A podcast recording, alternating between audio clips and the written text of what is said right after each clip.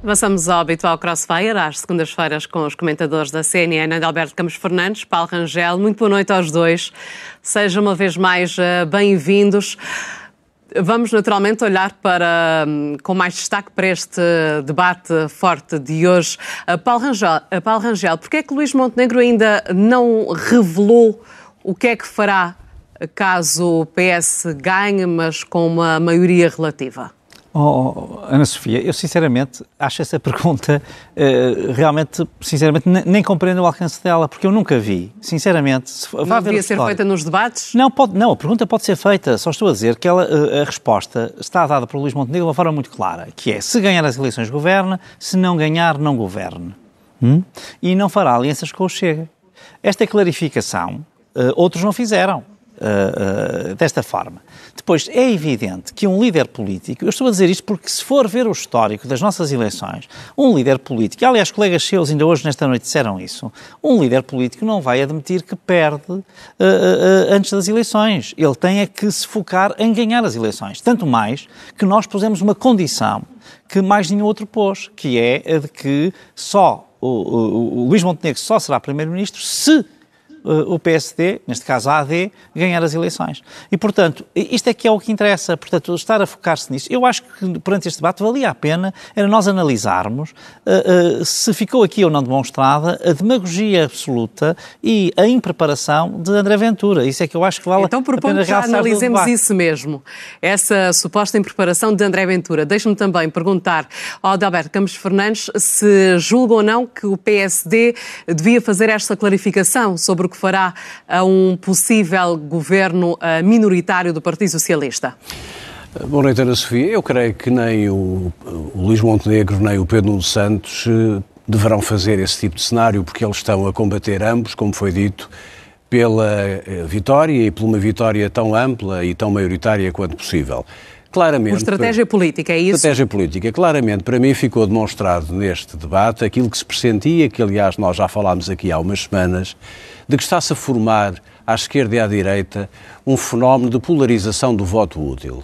E hoje o que o Luís Montenegro procurou fazer foi demonstrar que do outro lado estava eh, um líder errático que, digamos, abordava os temas de uma forma um pouco ligeira, que tinha propostas absolutamente irresponsáveis e, inconsequentes para além de despesistas, que afrontava a Constituição da República, e nomeadamente com propostas como a greve, o direito à greve para as forças de segurança e para as polícias.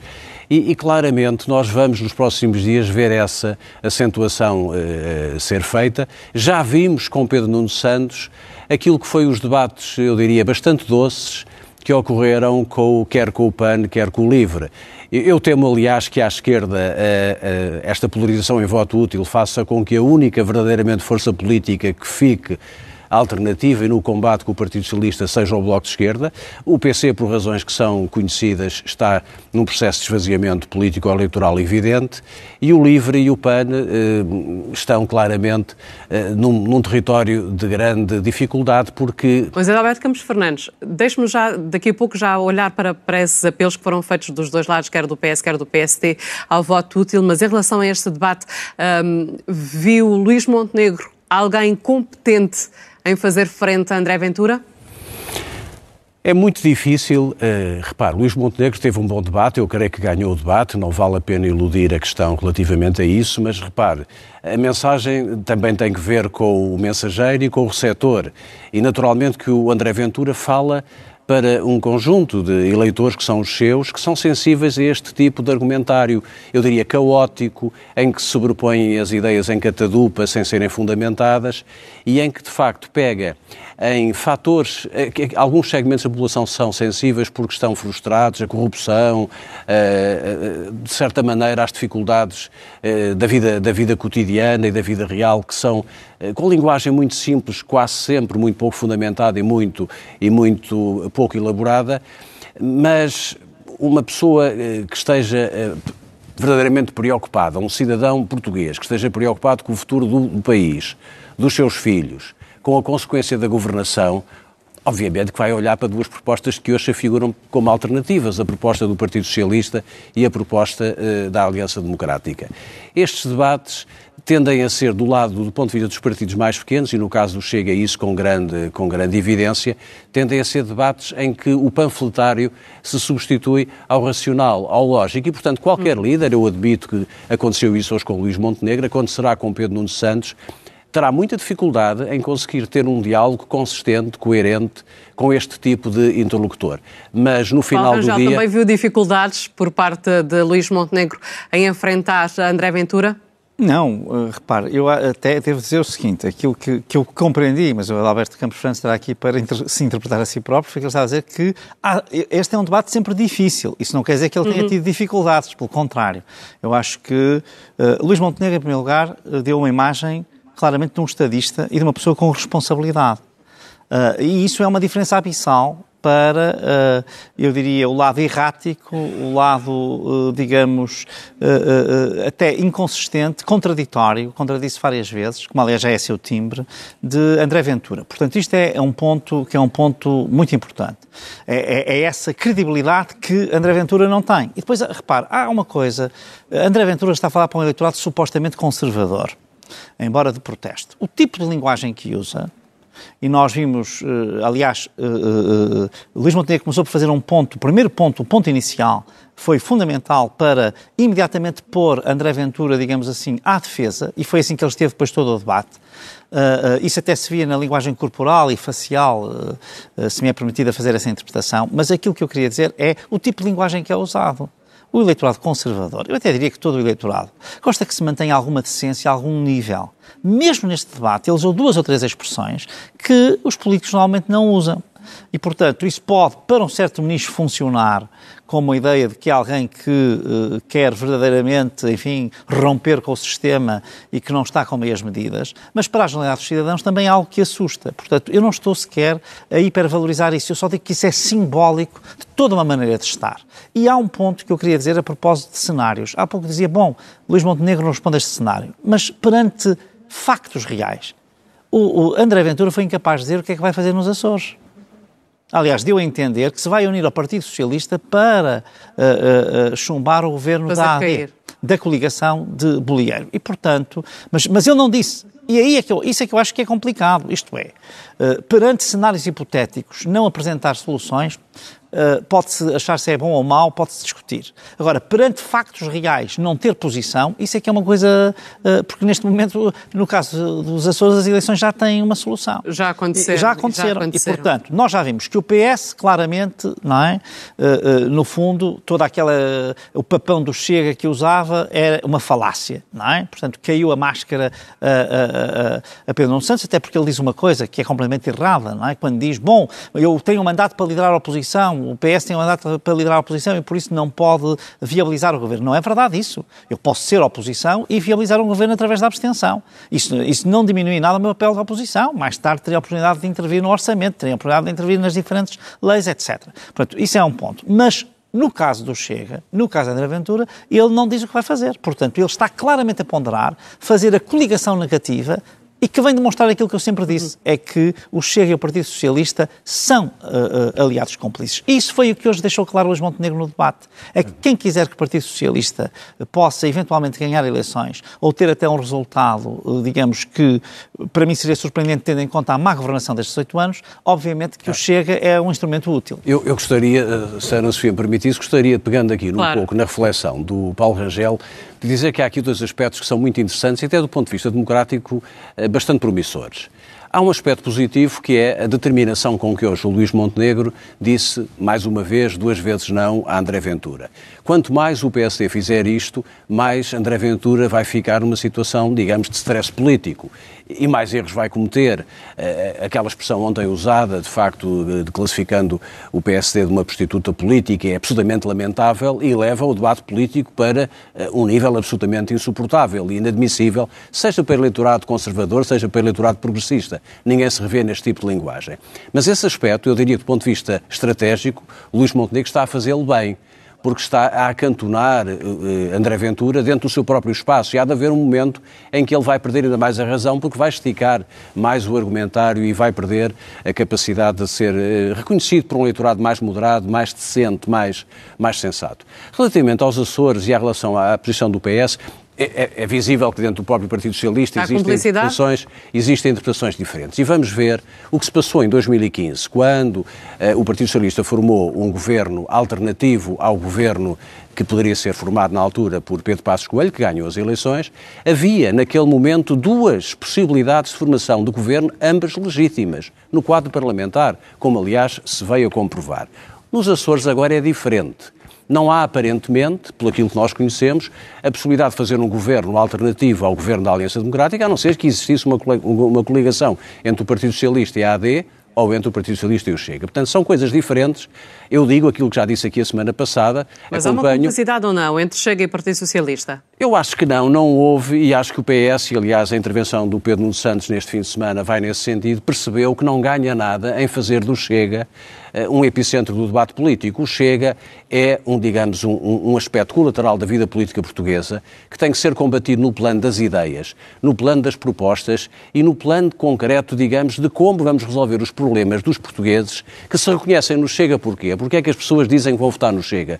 Porque estão insatisfeitas com, a, com o funcionamento das instituições democráticas, porque estão preocupadas com a corrupção, porque estão preocupadas com a qualidade de vida que têm, com a falta uh, de rendimento, com o valor das pensões, etc. Isso combate-se no plano das ideias e não eu diria, num jogo que é um jogo perigoso, porque eh, também já aqui falámos há umas semanas atrás, em França, esse jogo perigoso levou em primeira instância a uma distribuição da direita democrática e mais tarde veio fazer, veio conduzir à distribuição do próprio Partido Socialista francês. Não vale a pena fazer do Chega o epicentro da política portuguesa, vale a pena que os, os dois... Não os há dois... cumplicidade, no seu entender. Não, não eu penso que não há e que não há utilidade em haver sequer que foi até já lançado, quer pelo Partido Socialista, mas também agora neste, neste debate uh, pelo líder da AD, Paulo Rangel. Luís Montenegro diz que está a trabalhar para ganhar cada vez mais votos, para ter crescimento, eventualmente uh, ganhar e lutar por uma maioria absoluta. Os portugueses, os portugueses não estão ainda cansados de maiorias absolutas? Não, repare, eu, eu, aí acho que é muito importante uh, dizer o seguinte: uh, é aquilo que disse Luís Montenegro, mais uma vez, é aquilo que é expectável que diga. Evidentemente, qual é a solução preferível para a coligação AD? É ter uma maioria absoluta e, portanto, é por isso que se luta. Uh, obviamente que nós temos noção de que isso é uh, uma meta que é difícil de atingir. Mas há uma coisa que é verdade, a tendência é uma tendência de subida e, uh, e, e portanto, pode-se acalentar esse sonho. Mas o próprio. Então, mas quer dizer que não há uma crença real. Não é, não é uma crença real. Não, não, é uma crença real. o que eu acho é, quando enuncia os objetivos estratégicos de cada partido, neste caso da coligação, o primeiro objetivo é governar com maioria absoluta só da coligação. O segundo objetivo é governar com maioria absoluta coligando-se com outro, neste caso a Iniciativa Liberal, que é o único com o qual admitimos. Ou então uma maioria relativa só da coligação, ou uma maioria relativa da coligação com a Iniciativa Liberal. Estas são... Mas, Paulo Rangel, as maiorias absolutas é por esta não ordem. os portugueses? Eh, eu acho que sim. Eu acho que, essencialmente, o comportamento do Partido Socialista, e não me estou a referir aos factos que deram origem à dissolução da Assembleia e a estas eleições. Uhum. Estou a dizer, aquilo que o Partido Socialista fez entre 2022 e a queda do governo, eh, com, que aliás Pedro Nuno Santos é um dos principais protagonistas, porque ele tem aquele episódio do aeroporto fantasma que ele próprio criou e que teve que se retrair em junho de uh, uh, 2022, e depois tem a questão da TAP, que aliás, enfim, foi hoje ressuscitada aqui na CNN de uma forma muito veemente uh, uh, uh, no final de 2022 e no início de 2023, que levam à sua demissão, mas este tipo de comportamentos, 13 ou 14 demissões ao longo de 18 meses, obviamente que trouxeram pouca credibilidade às maiorias absolutas. Mas deixe-me só ainda dizer uma coisa a propósito dos Açores, só, é só uma Rapidamente, coisa... porque é... o Adalberto Campos Fernandes pareceu-me que também uh, quer intervir. Mas deixe-me dizer uma coisa que eu acho que é muito importante e que ainda não ouvi ninguém dizer, pode ser que alguém tenha dito. Tiago Antunes, secretário de Estado dos Assuntos Europeus, que é um dos homens de confiança de António Costa, hum, veio na noite de domingo para segunda fazer uma publicação no Facebook em que desmonta ponto por ponto, aliás, usando este argumento que usou aqui o Adalberto Campos Fernandes, de que agora não há outra solução senão o governo minoritário da AD, ao contrário de 2015, em que havia uma solução de maioria de esquerda, uh, com a esquerda radical. Uh, portanto, uh, isso, isso, ele veio dizer isto. Isto é muito significativo. António Costa interveio nas eleições por interposta pessoa. Porque este é um secretário de Estado que depende diretamente dele e que eu tenho a certeza nunca faria uma coisa dessas se não tivesse o beneplácito de António Costa. Portanto, é interessante ver que as divisões do PS chegam a este, a este ponto. Paulo Rangel, eu acho que o Tiago Antunes pensará naturalmente pela cabeça dele, como aliás o Francisco Assis e outros, eu próprio aqui Pronto, temos referido esse aspecto. É um aspecto está em funções, que, está em funções uh, europeias. Paulo Rangel, há aqui um julgamento que vai ser feito sobre os partidos maioritários relativamente ao pós-10 de março. E, aliás, eu digo que o Partido Socialista teria uma boa oportunidade de abrir até uh, uma condição de negociação pós-10 de março uh, mais vantajosa, se relativamente aos Açores dissesse, não havendo uma alteração ou uma alternativa política a, a um governo da Aliança Democrática, viabilizaria esse governo e impedia que dessa forma uh, uh, o Chega ficasse de alguma forma uh, agarrado ou pudesse vir a influenciar uma solução de governo. Isso seria bem percebido, não só pelo povo açoriano, mas seria bem percebido a nível nacional como um, um, caminho de abertura e de diálogo, de respeito por quem ganhar as eleições. Vamos lá ver. O Presidente da República já disse, e nisso foi muito claro, governa quem ganhar as eleições. Se governa quem ganhar as eleições aos, aos dois blocos, à Aliança Democrática e ao PS, incumpre agora fazer tudo aquilo que for possível para terem o melhor resultado possível. Eu também acredito que a, maioria absoluta será eh, praticamente impossível em qualquer um dos blocos. Mas no dia 11 de março, o que é que cada um dos dois partidos maiores, ou da coligação e do PS, vão fazer se uh, o outro fizer vencimento. Qual vai ser a situação em relação a isso? E isso é uma questão de responsabilidade nacional. Os portugueses vão estar atentos a, esse, a, essa, a essa atitude e, e também aí, perceber... como já defende em relação aos Açores, uh, defende que PS deverá viabilizar um governo minoritário da AD e vice-versa. Sim, é claramente a minha posição e acho que isso não significa de todo Bloco Central, não significa, ao contrário do que o André Ventura acena, eh, uma questão de taxos ou de, ou de digamos, de eliminação eh, da oposição, nem sequer significa atribuir ao Chega o principal papel da oposição em Portugal. Significa uma coisa simples, Ana Sofia Cardoso, pensar nos nossos filhos, nas próximas, nas, nossas, nas gerações que nos sucedem e na responsabilidade que o país tem não andar em eleições de oito em oito meses. Se for entendido que, se for entendido que é por um período, um período um mais, mais limitado, por dois anos, lato. exatamente. E isso é uma responsabilidade nacional. Adalberto Campos Fernandes, Paulo Rangel, voltamos a marcar encontro na próxima semana. Um bom resto de noite para os dois. Obrigada.